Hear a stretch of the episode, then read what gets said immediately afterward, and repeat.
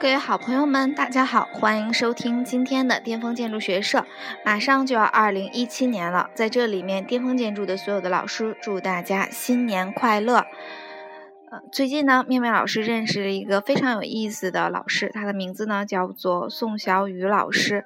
我想很多同学呢都知道他，嗯，他曾经呢是重庆大学的建筑学院的老师，现在呢他自己创业出来，嗯，做了一个叫做光辉城市的 VR 筑梦计划。嗯，在这里面呢，苗苗老师非常的佩服他，嗯，也所以呢，今年巅峰建筑学社呢，也和光辉城市一起为大家打造了非常有意思的关于 VR 方面的课程。如果有喜欢或者需要同学呢，欢迎您来咨询。那么今天呢，妙妙老师为大家分享一篇宋小雨老师写的一篇文章，送给正要过年的你。这篇文章的名字呢，叫做“做有意义的事，你会不由自主的更用力”。最近被 VR 筑梦计划搞得头特别的大。昨天晚上本想去电影院看一部夜场的电影解解压，这个创业初期养成的习惯已经很久没有维持了。现在想想，正是离开高校快一百天了。因为正在紧锣密鼓地推行 VR 筑梦计划，所以这段时间对建筑教育的思考，感觉比过去的十年还要多。有些话以前不敢说，现在倒是无所顾忌了。建筑教育两个我挚爱的大坑。我高考那年报志愿，父亲问我喜欢什么专业。我稀里糊涂地说：“只要是跟美术和计算机有关的就行。”于是父亲问了他在设计院的朋友，给我选了建筑学这个专业。跟母亲提的意见的妇产科相比，我不确定如果当时选择子承母业，是不是会比现在更好一些。一九九六年到二零一六年，做了十年的学生，当了十年的老师。经历过的这段人生，其中有一部分时间都花在了建筑和教育这两个行当上，真的很不幸。因为在我看来，世界上自我更新最慢的两个行业都被我赶上了。为什么说建筑行业自我更新慢呢？一方面，涉及到土地这个稀缺资源，就意味着建筑行业的每一次试错需要巨大的成本；另一方面，相对其他行业，对跨领域的技术整合速度而言，建筑行业也相对缓慢。再说建筑教育，当一个新的技术经过理解、消化、整理成理系统理论之后，再应用到教育环境中，技术本身也就更迭了。也许这就是现有建筑体系的无奈吧。虽然我也一直想当然的认为最。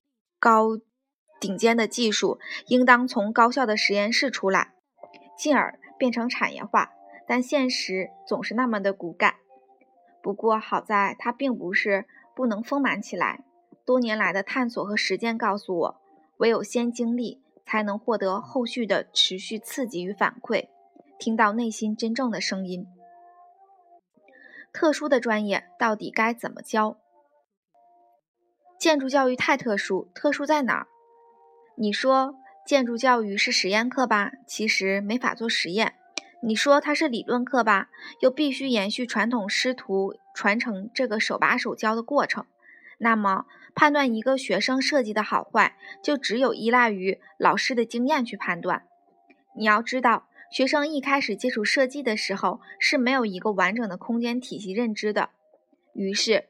老师的经验判断就是成了这个学生学习进步的一个重要的标准线。那怎么教学才能是最有效的教学方式呢？我们设想，如果每次设计都被人修建出来，我们就可以亲身体验这个建筑从设计到落成的完整过程。这样的体验一定能让你更好的感知，去掌握空间的塑造。又如果你在做梦，你梦到自己和爱人。就在你亲手设计的酒店中共度良宵，这种感知是不是会迅速的提高你对空间的把握和创造力？因为你实实在在的体验过。那如果这种梦境不会存在或者消失了，还会让人随时去感知和体验吗？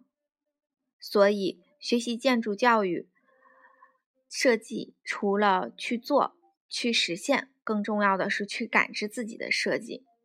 今天之前这些想法也许无法实现，但现在有了 VR，有了 Smart 家，我们可以做到。我们可以将自己的设计修建出来，并进入自己的设计中去体验。这是一个全新的时代，一个 3D 互换的时代。设计也必将诞生一种新的创作手法。VR 的出现给了我们一个这样的机会，一个让我们尝试着去影响这个挚爱的机会。老师真正应该扮演的角色是什么呢？如果一个人创造能力是天生的，那么老师的职责是什么？如果仅仅是传道授业，那么在信息化的社会已经不需要，或者说可以不仅仅由老师来做了。那么老师真正应该扮演的角色是什么呢？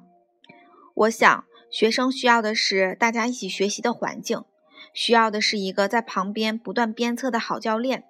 需要在教练的帮助下找到自己的潜力，并充分放大。对于建筑教育来说，学生需要进入一个高度协同的合作机制，因为建筑设计本来就不是一个人就可以完成的。老师在这个过程中更应该承担的是一个教练的角色。试问，大部分老师有没有达到一个好的教练的标准？我想，并没有。不是老师不想当好教练。而是体制不允许。我没想说体制的坏话，因为体制没有错。我想说的是，做一个好的教练，会有机制的配合。如果教师连基本的投入工作的时间都没有的话，如果一个教师每天都是各种各样的科研压身，而没有时间去认真思考如何把教育教好的话，如果尝试一点点的改变都会面临着犯错的话，那么我笃定。有些事在现有的体制下，高校是无论如何也不能会去尝试的，哪怕这种尝试可能诞生一种新的设计模式，开启一个新的设计时代。谁有天赋，但能力还需要努力获得。从十年前的第一堂课开始，到 Smart 加平台的诞生。再到 VR 筑梦计划，我从来没有忘记过老师这个身份的责任。我也不止一次的思考过，老师交付的高昂的学费，买的到底是什么？我想应该是一个好的教练，一群热爱学建筑设计的小伙伴，一个共同学习的环境，一整套让你走出舒服区的制度的鞭策。现在，我希望通过自己的努力。去当一个合格的教练，去营造一个真正让学生野蛮生长的环境。社会心理学上有一个概念叫做自证预言，通俗来说就是一个人对未来有一个期望，他在行动中会不自觉地根据这个期望去调整自己的行动。恰恰是这些调整最终达到了期望的实现。我的期望已经明确地告诉你，那么你呢？你有信心实现让自己变得更美好的自证预言吗？如果你的答案是正确的，那么请一起加入我们吧。嗯，昨天晚上呢，就是收到了小雨老师写的这封关于嗯建筑的白日梦的这样的一个。小文章，所以呢，今天呢就分享给大家。这里面有很多他关于建筑方面的一些感悟，嗯，也有呢他关于建筑教育改革方面的一些呃想法。我想说的是这样的，就是，嗯，每一次新的尝试都是要去付出很多很多人的牺牲和代价的。但是呢，嗯，为了美好的未来，为了你自己心中的梦想，我们也一定要努力。嗯，永不放弃。嗯，所以呢，嗯，同是老乡，同是嗯黑龙江人，所以呢，我非常非常的支持他。嗯，也希望嗯大家有梦的同学和我们一起嗯来完成自己的梦想。嗯，希望巅峰建筑还有光辉城市的合作，能给你带来一种全新的建筑方面的一个体验。嗯，还想说些什么呢？就是做个广告吧。嗯，今年寒假呢，我们巅峰建筑的快题班、手绘班，还有呃光辉城市的课程班，还有建筑作品集的软件班，也都全面的开课了。如果想要报名的同学呢，请尽快的与我们联系。好，那么今天的节目就到这里面，谢谢大家。